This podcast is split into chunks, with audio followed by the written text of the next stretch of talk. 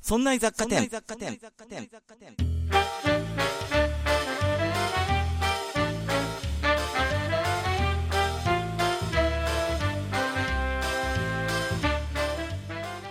さあ、今週も始まりました。そんない雑貨店。この番組は、雑貨店店長の私、和田が、日常生活で気になったことを、ちょっぴりざっくり掘り下げて、お店に遊びに来ている常連の下平さんが、ふーん。と言って帰っていく。という番組です。お送りいたしますのは、和田と、下平です。いらっしゃいませ下平さはーい、毎度どうもってなんか言いにくい雰囲気ですね。ん。どうしましたいつも通りの番組でお送りしておりますよ。秋が深まってまいりましたね。そうですね。さあ、そんな中、下平さんは今日お飲み物は何かご用意していらっしゃいますか今日はですね、うんはい水、水はありますよ、手元に。あうんうんー、0点ですね。0点ですね。え我が番組としては。え私本日はですね、お紅茶をご用意いたしまして、ほら、我々の番組、イギリス大好き番組じゃないですか。あー、はい、はい、そうですいつもね。通り私、お紅茶を、アールグレイをご用意いたしま して、たしなみつつお送りしてるわけです が、本日はですね、え皆さんイギリスといえば、えー、昨年ね、1年ほど前にお亡くなりになったエリザベス2世陛下、エリザベス女王ですね、おなじみだと思うんですが、このエリザベス2世女王の旦那さん、夫君、うん。この方は下寺さんご存知ですかえ、うっすらとしかわかりませなんとん。なくね、エリザベス女王がとてもあの、表舞台に立ってらっしゃるので、旦那さんの方は、あんまり我々日本人は馴染みがないと思うんですが、うん。この方にですね、今回はスポットを上げていきたいなと思ってるんですね。ほうお名前がですね、フィリップ殿下と、まあ通称なんですけど、殿下っていうのは、はい王。様ではありませんので、フィリップ殿下とおっしゃいまして、この方もですね、えーエリザベス女王陛下が、えー女王陛下に先立つこと1年半ぐらい前、2021年4月9日に99歳で亡くなられてるんですね。うん。さあ今日はですね、そんなフィリップ殿下の思い出、どんな風にしてイギリスをまとめてきたのか、あるいは王室の中で活躍していらっしゃったのか、そんなお話をしてみたいと思っております。はい。それでは今週も、イギリス大好き、そんな居酒屋店へ。いらっしゃいませ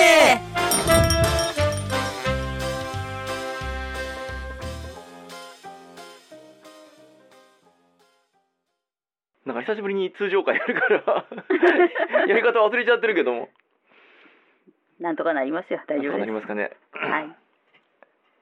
ちょっと顔がにやけてるも ん、今。なんか照れくさくて。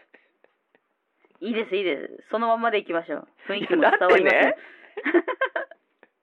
この間ねあの毎月10日が科学系ポッドキャストの日って言って、はい。サイエントークっていうのをやってらっしゃるレンさんっていう方がね、はい。あの主催してらやってらっしゃるらしいんですがあの、うん X の旧ツイッターのはい。スペースでねはい、はい。音声通話するやつでうん、うんあ。のグループ通話みたいなやつあそこでね科学系ポッドキャストの方が主に集まっておしゃべりをしてるんですよ毎月10日、はい。はい。これ僕ね聞きに行ったらばレンさんにね、あの、どなたか喋りたい人いませんか和田さん番組で科学系ポッドキャストって言ってるの僕は聞いてますよって言われましてこっそり逃げてきましたよねいやーもう本家の方にもはい。本職の方にも目をつけだって科学系ポッドキャストって科学者の方とかいっぱいいるんですよはい。はい。そこでね、吊るし上げを食らうとこでしたよね。危ない危ない。 そんな雑貨店。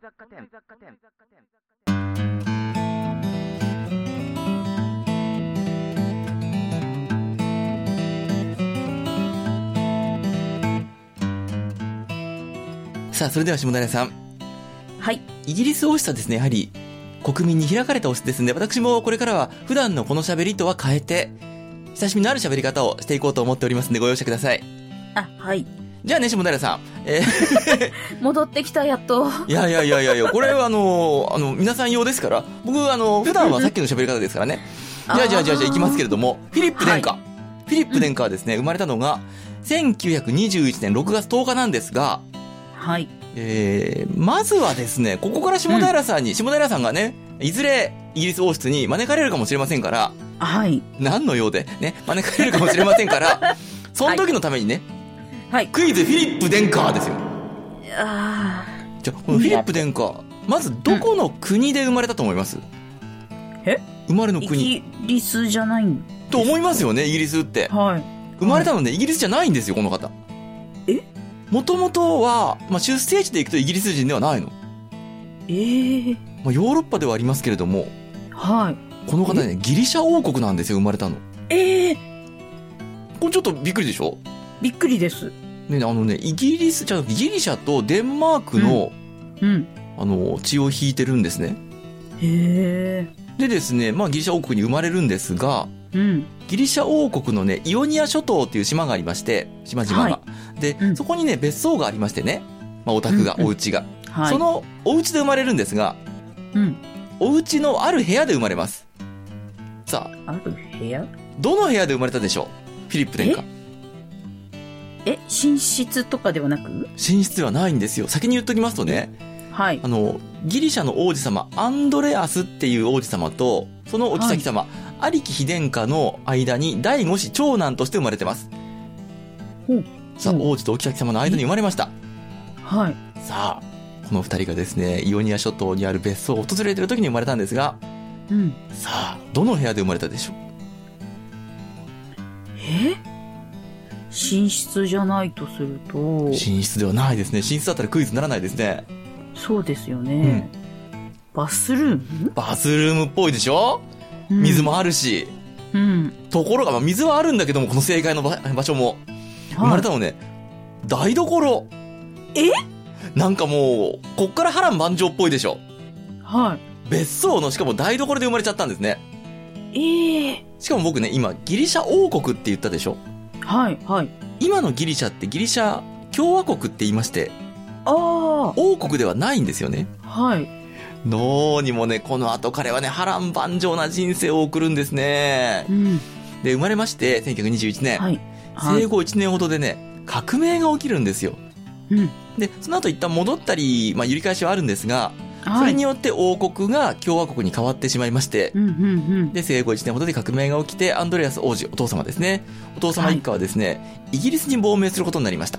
うん。で、なんでイギリスに亡命したのかっていうと、お妃は様、有木妃殿下ですね。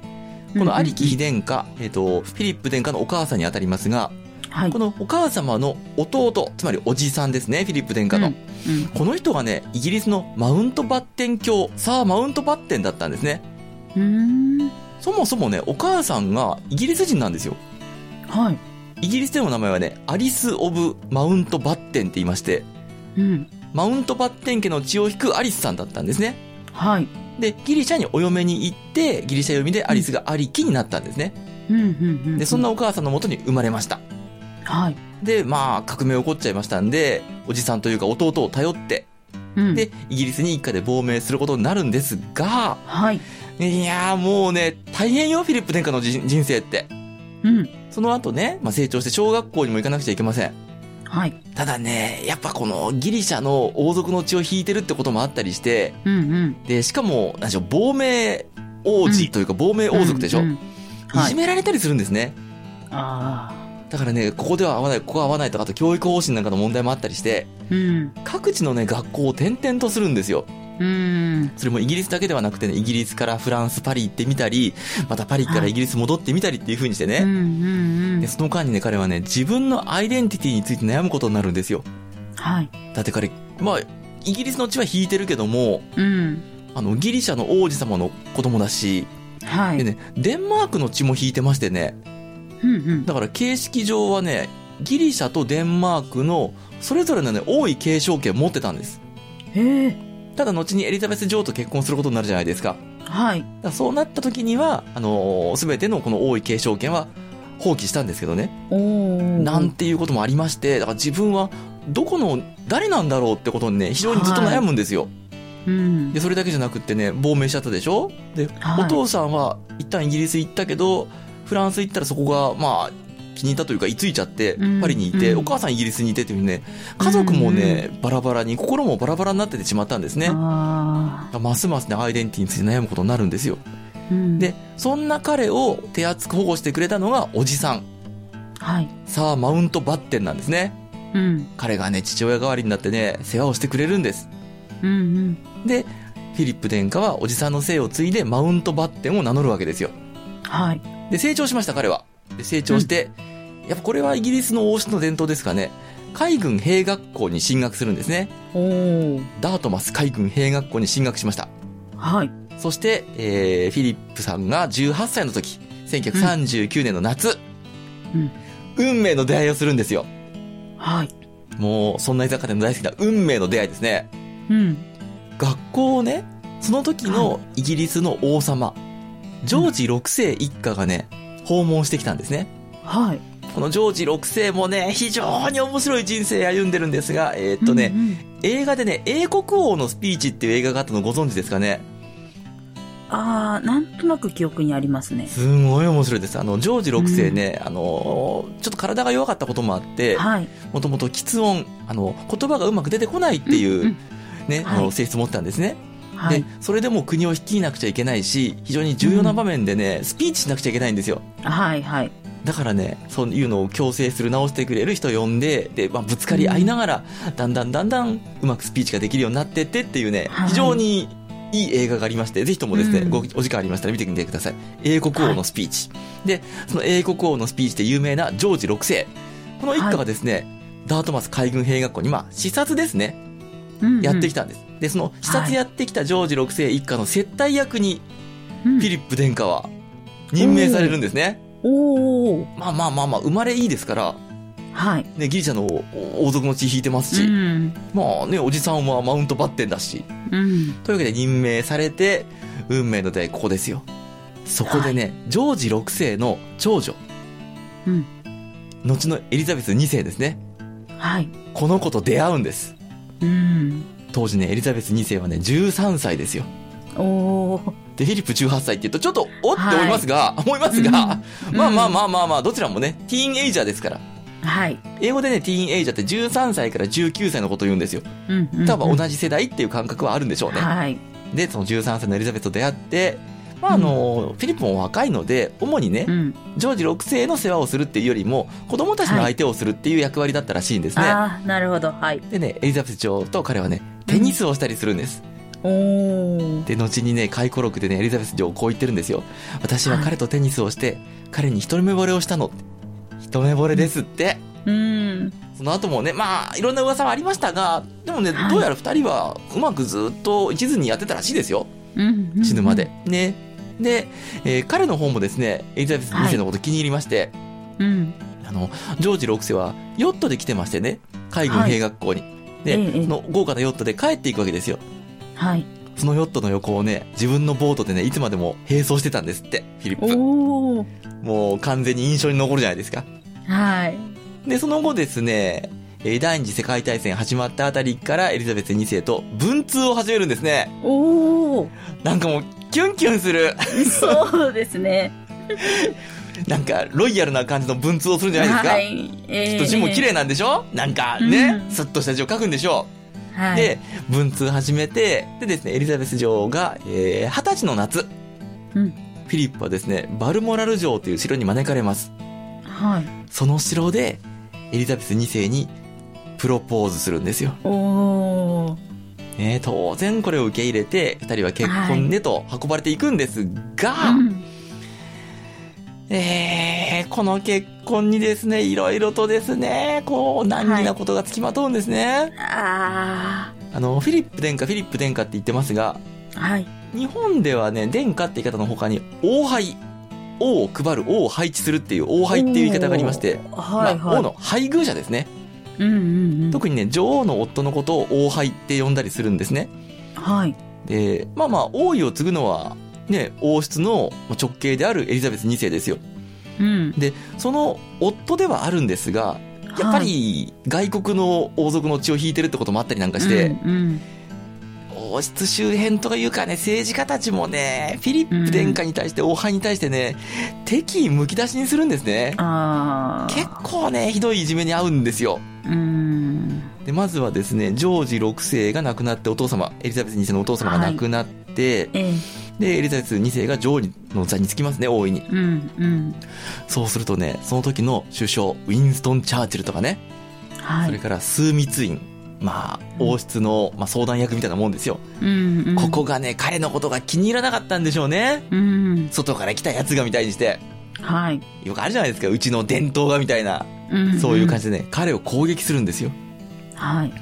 例えばね、エリザベス女王の即位後、初の枢密院顧問会議っていうのが開かれたんですね。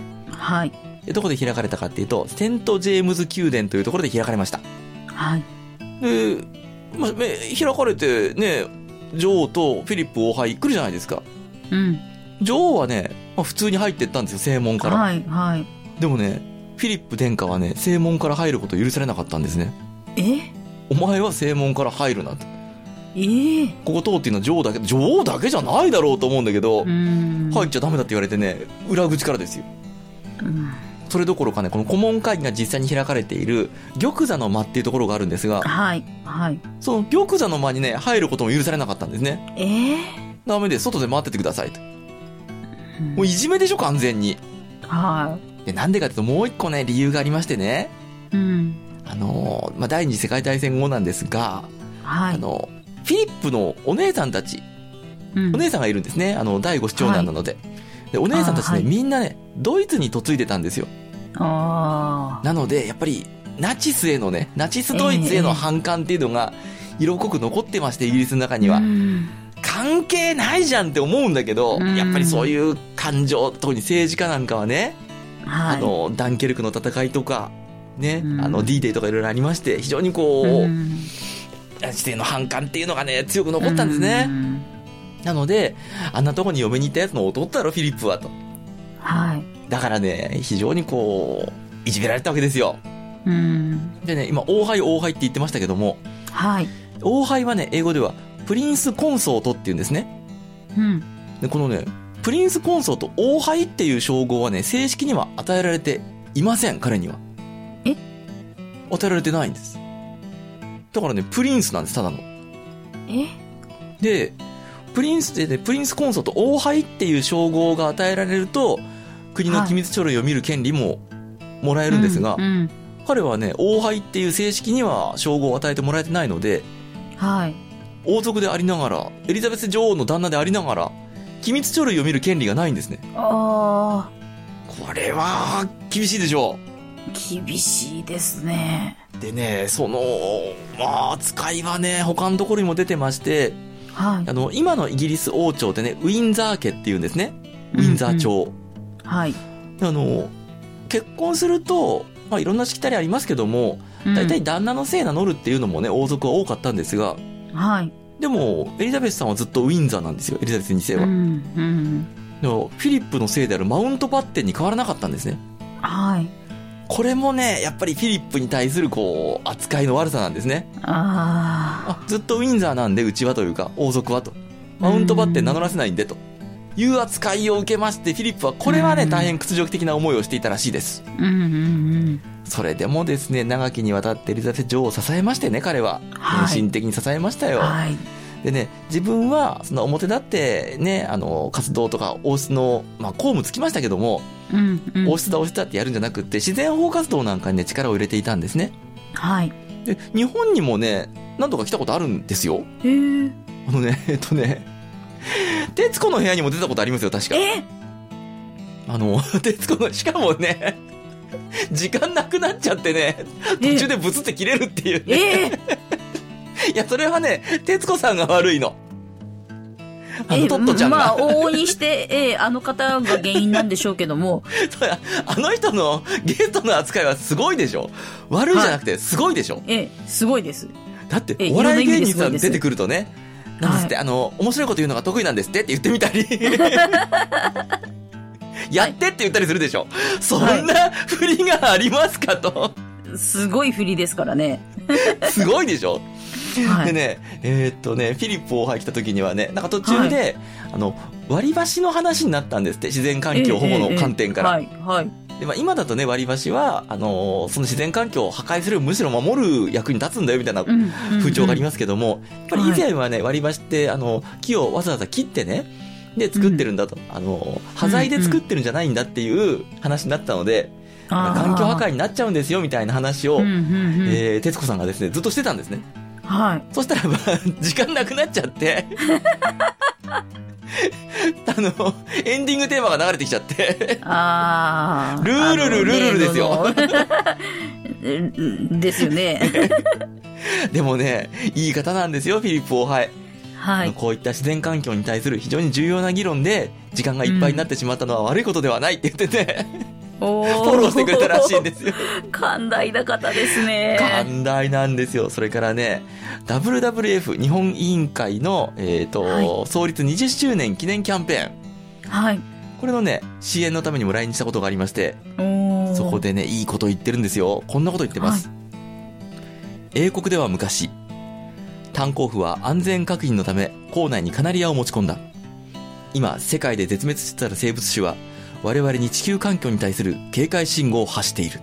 なんていう風にしてね、うーん。こう、多様性とかね、はい。環境大事なんだよってことを言いましたし、うん。それからね、こんなことも言ってますね。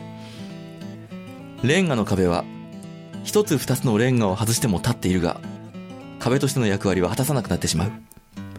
我々は生命の壁から主というレンガを外し続けている。本当に悲しいのは、それが無知上に起きているという点である。人間が地球に脅威を与えているという事実を喚起していきたい。なんてことをね、おっしゃってるんですよ。うん。素晴らしいでしょすごいですね。素晴らしいんです、彼。はい。これで終わればね。えというわけで、えー2021年の4月9日に99歳でお亡くなりになりましたフィリップ・オーハイ。はい。今夜はね、紅茶を傾けながら、そんなフィリップ・オーハイの思い出に浸ってみるのもいいんではないでしょうか。え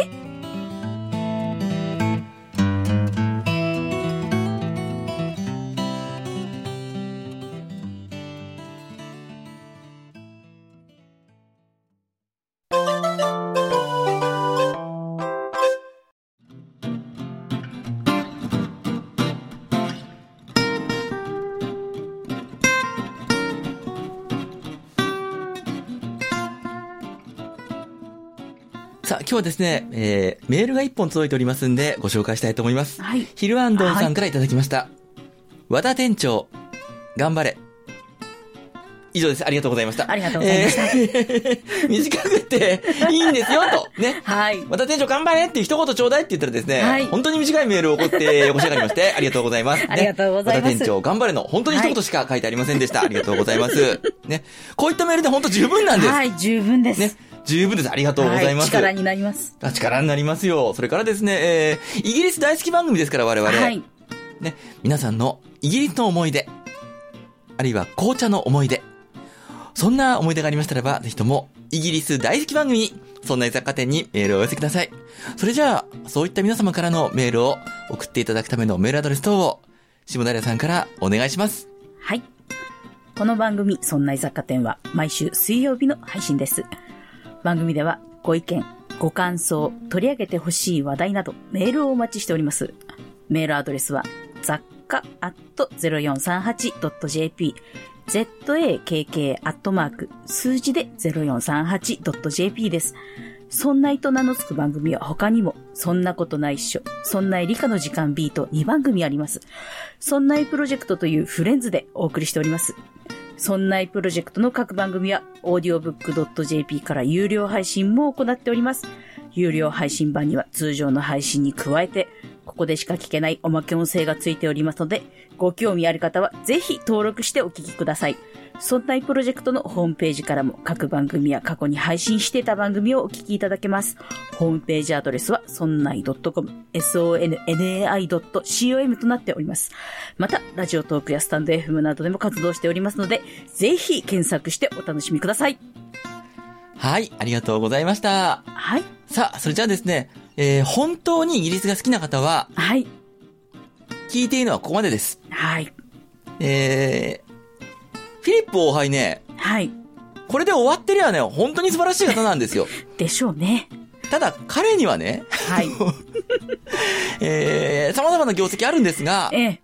それ以上に一番有名なのがありまして、はい。口が悪いんです ね。もうね、歩く失言集なんですよ。ああの、そんなに雑貨店お聞きの皆さん大好きな、うっかり発明とかね、はい。あるじゃないですか。はいあのね、うっかりシリーズに名を連ねるぐらい、うっかり言っちゃうんですよ。あえー例えばですね、もう聞いちゃダメですよ。イギリスが本 当に、あ本当に好きですけども、そんな雑貨店あ。も。はい、はい。ね。えー本当に好きな方はもうここまでにしていただいて、はいまた来週。ね。えー例えばね、例えばですよ。あの、エチオピアを、エチオピアを訪れまして、はい。で、そこでですね、芸術作品を鑑賞したんですね。はい。で、エチオピアで最も古い歴史ありますからね、エチオピアももちろうんうんうんん、アフリカのね。はでい。、そこでの古代の芸術作品見たときに、うん。こう言ったんですね。はい。まるで娘が学校の美術の授業で作ったみたい ですね。それからね、えーとね、例えばね、うーんとね、で1967年、はい。まあ、冷戦真っ盛りですよ。うんね、西側諸国と東側、まあ、アメリカ対ロシアというか、ソ連とというか、ん。うんで、その時にですね、記者からこんなこと聞かれたんですね。まあ、冷戦が非常に厳しいですけども、この緊張を緩和するために、ソ連に行ってみたいですかって記者に聞かれて、はい。ええ、ロシアにはぜひ行きたいです。まあ、あいつらが私の家族の半分殺したんですけどね、なんていうことを言ってたりですね。フうん、うん。フィリップ殿下ね、ロバノフ家の血も引いてるんですけどね。ああ。あとはね、ほーんとね、パプアニューギニア。はい。パプアニューギニアに来まして、あの、ココダトレイルっていうね、あのーまあ、道があるわけですよ、ジャングルの中の。うんうんで、ここをね、探検した学生がいまして、はいその学生に、ここを探検したのかいそうか、じゃあ、なんとか食べられずに済んだんだねなんていうふうに して、あーうーん、ねうーん、パプアニューギニアの人だけじゃないんですよ、こういうね、うんあの、バカにするのは。うんねオーストラリアを訪れまして、ア。はい。で、オーストラリアには先住民としてアボリジニってのがいるじゃないえでえすか。ええ。で、そこのアボリジニの、えー方々にですね、はい。あなたたちは、まだ槍を投げ合っているんですかなんていうふうにして聞いてしまったりですね。それからですね、またですね、アフリカ行った時ですね、2003年にナイジェリアを訪れまして、はい。で、記者にですね、アフリカについてどう思いますかって聞かれたんですよ。うんうん。その時ってですね、こう言ってますね。本当に知りたい本当に知りたいんなら、話すけど。あのなんだその含みのある言い方は。ええ。すごいでしょそれはね、物議を醸すわけですよ。うん。いや、でもね、あの、外国にだけ、そういう失礼なこととか悪いこと言ってるわけではないんです。はい、はい。えーとね、これはまたね、そういう場所を選んで言ってるんだよな、彼は。1966年、はい、スコットランド女性協会賞っていうのを受賞したんですね。はい、はい。その時の授賞式でのスピーチです。ええ。えー、皆さんもご存知の通り、英国女性は料理ができま せん。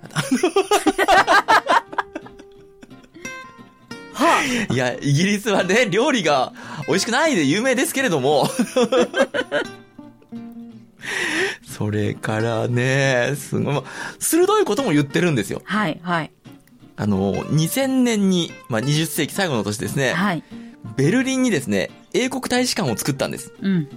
で、総工費がね、1800万ポンドですって。はい。で、それができまして、レセプションパーティーが開かれまして、招かれたんですね、彼は。はい。で、そこでスピーチを頼まれまして、うん なんて言ったかというと、えー、この、在ドイツ英国大使館、とんでもない場所の無駄ですねっていうふうにして言っ ちゃった。ええ。えーしかもイギリスっていう国だけじゃないんです。はい。仲間であるね、王族に対しても言うんですよ、彼。あこれはです、90年、1988年ですね。あ。はい。サニングヒルパークっていうところにある、ヨーク公爵夫妻。まあ、うん公爵家ですね。はい、はい。このですね、まあ、ヨーク公爵が新たに家を建てるんだと。うん。で、その家の設計図を見せてもらったんですね。うん。で、その設計図を見て、寝室のとこ見たんですよ。はい。 彼は言いましたね。この寝室、タルトの寝室みたいだね。タルトの寝室って何だか何ら趣味が悪いと。 あほら、タルトってね、タルト生地の中にクリームとか乗ってるじゃないですか、はいいろいろと。はいはいだからなんかもうゴテゴテしてて、あ。ダメだね、ここんなのっていうようなことをね、言ったりすることを、えー繰り返してるんですね。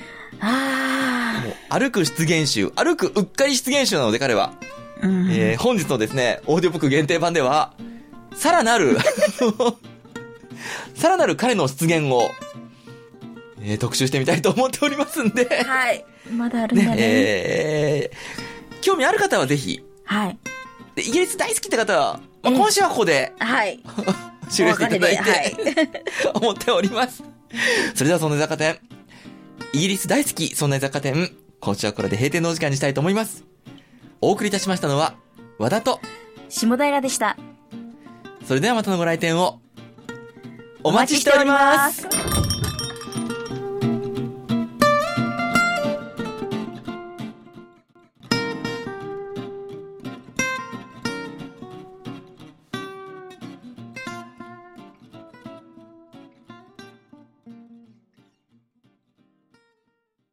いや、もう途中から面白くって、下平さん。下平さん、あの、呼び込みの文章を読むとき、ちょっと僕に引っ張られたでしょ。うん、読み方。うん。